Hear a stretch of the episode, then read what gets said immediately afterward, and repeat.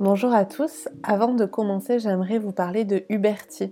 Uberti, c'est une marque avec laquelle je collabore depuis plusieurs mois maintenant, qui propose des produits bio faits en France autour du vinaigre et des compléments alimentaires. Vous pouvez retrouver la totalité des produits sur leur site internet Uberti ou dans les magasins bio. Sachez que sur internet, vous avez un code promo qui avec Elisa Motive 20, donc E-L-I-S-A-M-O-T-I-V 20, vous offre 20% de réduction sur l'ensemble de la boutique. N'hésitez pas, les produits sont de très grande qualité et sont délicieux. Oui, moi je fais partie de cette team, sans effort, il n'y a pas de plaisir, ou encore, il faut que ce soit dur pour y arriver, ou alors, c'est dans la douleur que tu réussiras. Tu comprendras bien que le sport pour moi n'a pas toujours été une partie de plaisir, enfin si. J'aime avoir mal, j'aime repousser mes limites pour savourer un effort. J'ai été baignée depuis mon enfance dans cette phrase que dit tout le temps mon grand-père, c'est quand c'est dur qu'il faut être bon. Voilà un joli mantra, n'est-ce pas? Alors dans ce podcast, je vais essayer de vous partager mon expérience personnelle, ce que j'ai fait de bien ou de moins bien dans ma courte vie qui m'ont poussé à cultiver cette matrice de l'effort, du toujours plus dur pour aller plus loin mais on va aussi voir que c'est pas toujours la bonne solution et que notre corps, on le pousse à rude épreuve, mais parfois il a vraiment très très mal. Et cette matrice de l'effort, elle est peut-être pas bonne pour tout le monde.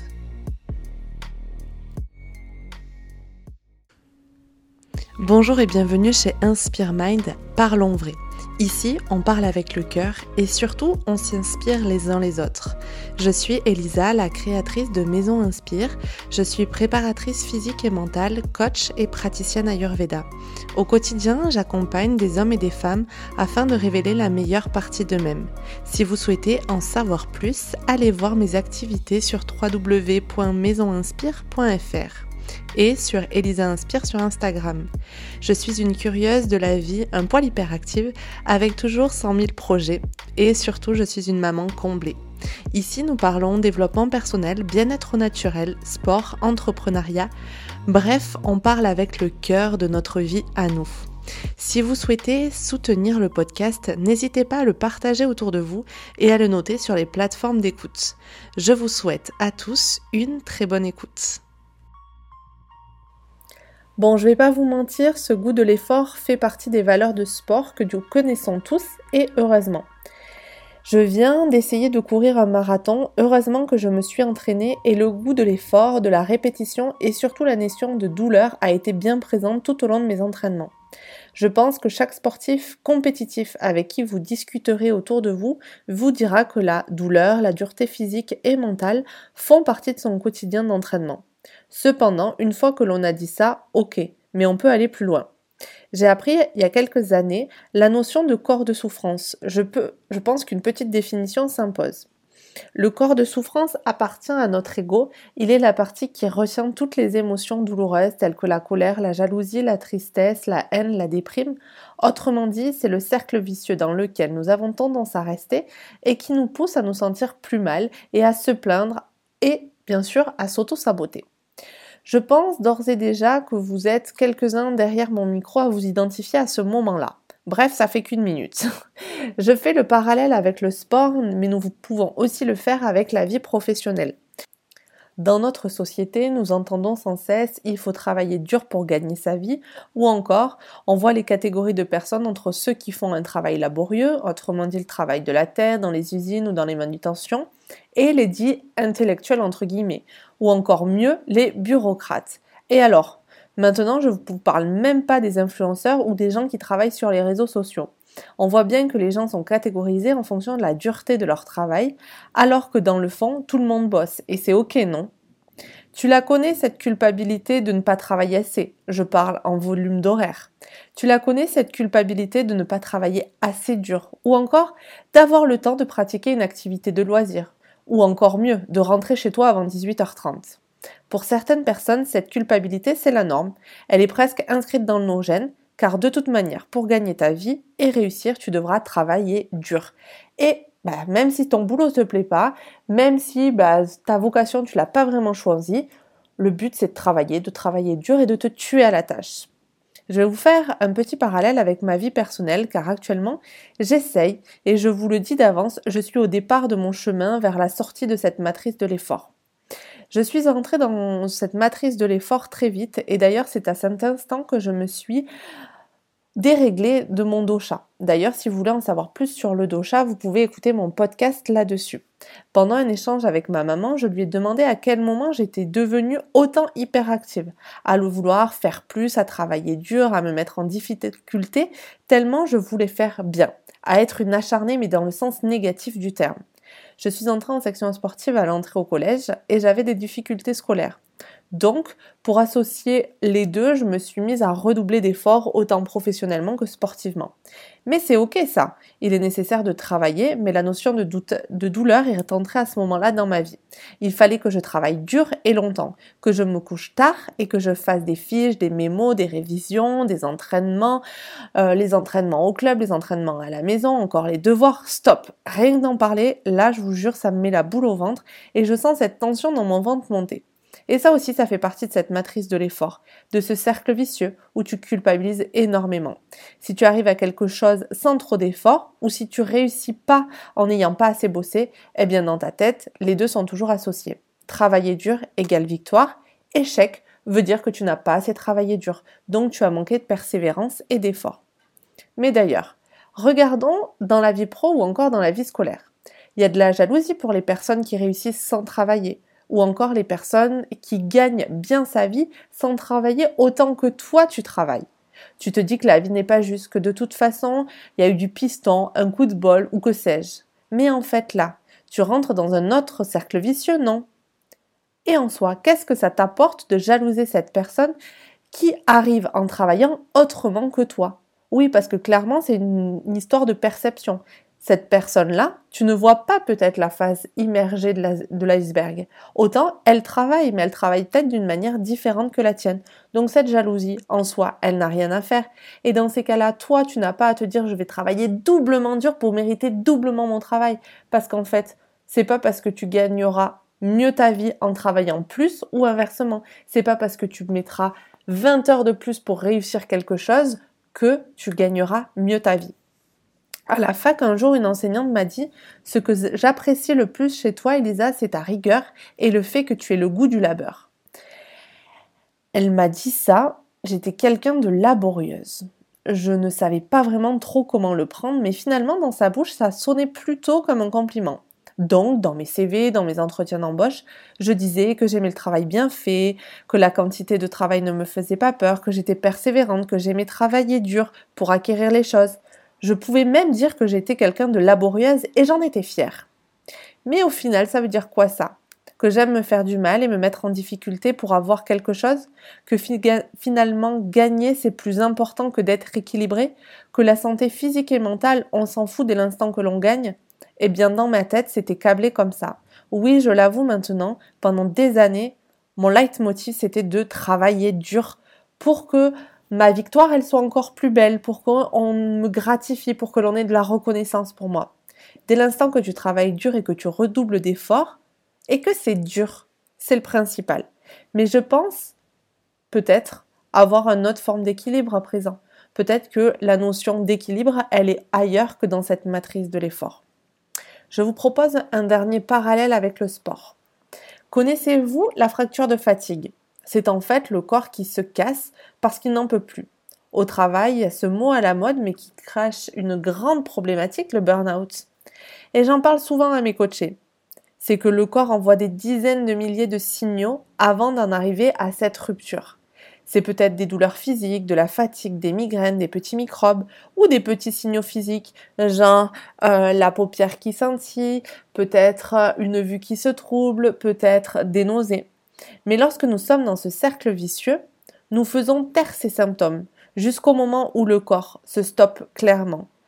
J'ai le cas encore euh, dernièrement d'une cliente qui s'est retrouvée face à un feu rouge, le feu est passé au vert et elle a été dans l'incapacité d'avancer clairement parce qu'elle a pété un plomb. Elle ne pouvait plus avancer. Je peux vous en parler parce que ça m'est arrivé plusieurs fois de me faire mal à des moments où clairement je poussais mon corps tellement à rude épreuve qu'à un moment il se rompt. Ça peut être une petite entorse ou parfois plus. De la même manière qu'après un examen ou une grosse période de travail acharné ou de travail très dur, vous pouvez avoir la sensation de dépression, de décompression, comme si le monde s'ouvrait sous vos pieds parce que vous avez tellement été dans cette matrice de l'effort pendant des jours, des mois, voire des années, que lorsque ça s'arrête, vous en avez le vertige. Et ça pareil, je peux vous en parler parce que je l'ai vécu juste après mon bac. J'ai travaillé tellement dur pour atteindre ce bac, pour passer ces examens, à travailler jour et nuit, à continuer à m'entraîner, etc., que du jour au lendemain, quand tout s'est arrêté, quand j'ai arrêté les entraînements, quand j'ai arrêté l'école et que j'ai pris juste un job d'été, ben clairement, je travaillais plus assez dur dans ma vie. Il me manquait quelque chose. Cette notion d'effort et de dureté, elle faisait partie de mon quotidien. Et dès l'instant qu'elle n'était plus là, je suis tombée en dépression. Je vous propose à présent de prendre un petit peu de recul. D'ores et déjà, sur votre vie, de voir comment sortir de ce cercle vicieux de manière sereine et paisible. L'étape numéro une, ça va être de prendre conscience. À ce stade-là de l'écoute de ce podcast, vous devez peut-être vous être identifié ou non. Est-ce que je me considère comme une personne pensant qu'il faut travailler beaucoup et durement pour réussir ou au contraire, je pense que mon équilibre est respecté et c'est ok? Cette première étape est primordiale. Si vous pensez que vous vivez dans ce cercle vicieux de la culpabilité, du besoin de travail acharné pour espérer réussir et surtout pour savourer votre victoire, alors il est temps de voir si autre chose est possible pour vous. L'étape numéro 2, ça va être l'attraction et la visualisation. En préparation mentale, nous avons un super outil qui est la planification et l'anticipation. Il y a des objectifs que nous nous mettons dans la vie et c'est envers ces objectifs que l'on va penser que pour les atteindre, il faut un travail acharné. Le but de cet exercice est de passer les objectifs sur le papier et de se visualiser les atteindre de manière simple. Je vous dis pas d'espérer que 10 euh, 000 euros tombent du ciel tous les mois. Mais vous pouvez envisager vos rêves, vos objectifs et vos envies d'une manière différente. Le travail fera toujours partie du processus, mais visualisez-vous atteindre vos objectifs par un chemin peut-être plus simple, moins laborieux. Par exemple, vous pouvez vous visualiser aider d'une personne, ou rencontrer la bonne personne au bon moment, ou encore avoir certaines opportunités, certains déclics qui vous aideront. Autrement dit, la clé, c'est la visualisation positive qui vous permettra d'attirer à vous les bonnes choses au bon moment et ne pas penser que de toute manière, oh, c'est un coup de bol, oh, mais non, mais ça, je le mérite pas. Ou, ah, mais non, mais j'ai pas travaillé assez dur ce mois-ci pour gagner autant. Si, c'est ok, parce que peut-être que vos efforts précédents payent aujourd'hui. L'étape numéro 3, ça va être de comprendre. Pour se défaire d'un mécanisme, il est nécessaire de comprendre son fonctionnement. Posez-vous la question du pourquoi. Pourquoi je pense que pour réussir, je dois être dans la matrice de l'effort, de la douleur, de cette douleur physique et mentale? Pourquoi je suis devenue comme ça? Quels sont les événements de ma vie qui m'ont fait devenir ainsi?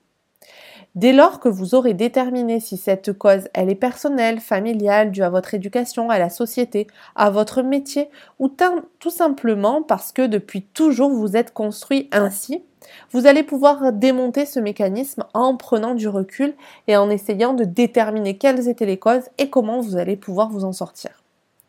L'étape numéro 4, ça va être d'envisager les choses autrement. Dans cette dernière étape, vous allez avoir plusieurs outils. Le premier outil, c'est de trouver un sas de décompression. Une activité, un lieu ou quelque chose dans lequel il n'y aura pas du tout cette matrice de l'effort. Autrement dit, ne me dites pas un sport comme la course à pied ou un sport collectif, parce que là, clairement, la notion de compétition et d'effort est bien trop présente. Plutôt une activité dans laquelle vous posez le cerveau, dans laquelle il n'y a aucun enjeu, aucune pression, aucune angoisse. Pour cela, vous allez avoir la méditation, le yoga, peut-être le jardinage ou autre chose. Peut-être que ça peut être faire une sieste de 10 minutes une fois par jour. L'autre outil que je peux vous donner sera de couper avec la culpabilité. On a vu précédemment que la culpabilité et la matrice de l'effort étaient intimement liées. Pour sortir de la culpabilité, il faut arrêter de se juger, de se comparer aux autres, dans un premier temps. Puis ensuite, c'est de ne pas s'exposer pour avoir le regard des autres sur vous. Ne vous justifiez pas, n'exposez pas trop de ce que vous faites pour éviter les remarques, les regards qui vous amèneront à vous autoflageller. Et donc ensuite, à culpabiliser. Oui, parce que clairement, le sentiment de culpabilité, il est propre à vous. Si vous culpabilisez, c'est que vous laissez ce sentiment vous envahir. Ensuite, je vous conseille de sortir progressivement de cette matrice de l'effort. Tout simplement par des actions concrètes. Ne pas y aller brutalement, parce que si c'est votre nature depuis toujours, vous risquez de perdre pied. Tout d'abord, vous allez réfléchir à une nouvelle manière de travailler et vous autoriser à changer votre méthode progressivement. Par exemple, en disant je bosse peut-être moins mais de manière plus efficace, avec une organisation différente. Ou alors j'arrête de subir toutes ces tâches que l'on me donne, que ce soit à la maison ou au travail. Je m'autorise à dire non, à couper. Je suis bien placée pour en parler. Malade, fatiguée ou pas envie de faire les choses telles que je les avais prévues, eh bien stop. Soyez à l'écoute. Je vous dis pas de passer vos journées dans votre lit, mais si aujourd'hui, eh bien vous faites votre journée de boulot et le soir vous aviez prévu de faire grand ménage et repassage, mais ce soir clairement votre corps dit stop, vous vous sentez épuisé, eh bien c'est ok. Je me pose et je vais pas être dans la culpabilité de ne pas faire ou de faire à tout prix parce que c'était prévu ainsi. Je vous assure, ce travail n'est pas évident. La prise de conscience est la première des choses. Vous l'aurez compris, c'est un juste milieu à trouver. Et certaines personnes ont de naissance trouvé cet équilibre, ou encore d'autres personnes n'ont pas du tout le goût de l'effort, de cette notion de travail associée à la douleur, à la pénibilité. Et j'ai envie de vous dire, c'est ce qui fait la richesse de nos caractères, que nous soyons différents, même si nous aurions tendance automatiquement à nous juger les uns les autres. Bienvenue chez les humains. Je vous ai partagé ici un petit bout de mon histoire, de mon ressenti, qui je l'espère vous aura aidé à envisager les choses autrement et qui peut-être aura fait écho chez vous. En tout cas, c'est pas toujours évident de se sortir de ce mécanisme dans lequel on s'est construit pendant des années. Je ne souhaite pas être donneuse de leçons ou moralisatrice. Chacun fait comme il peut avec son histoire personnelle. Je vous remercie de votre écoute, je vous souhaite une excellente journée. Je vous dis à dans 15 jours et à très vite.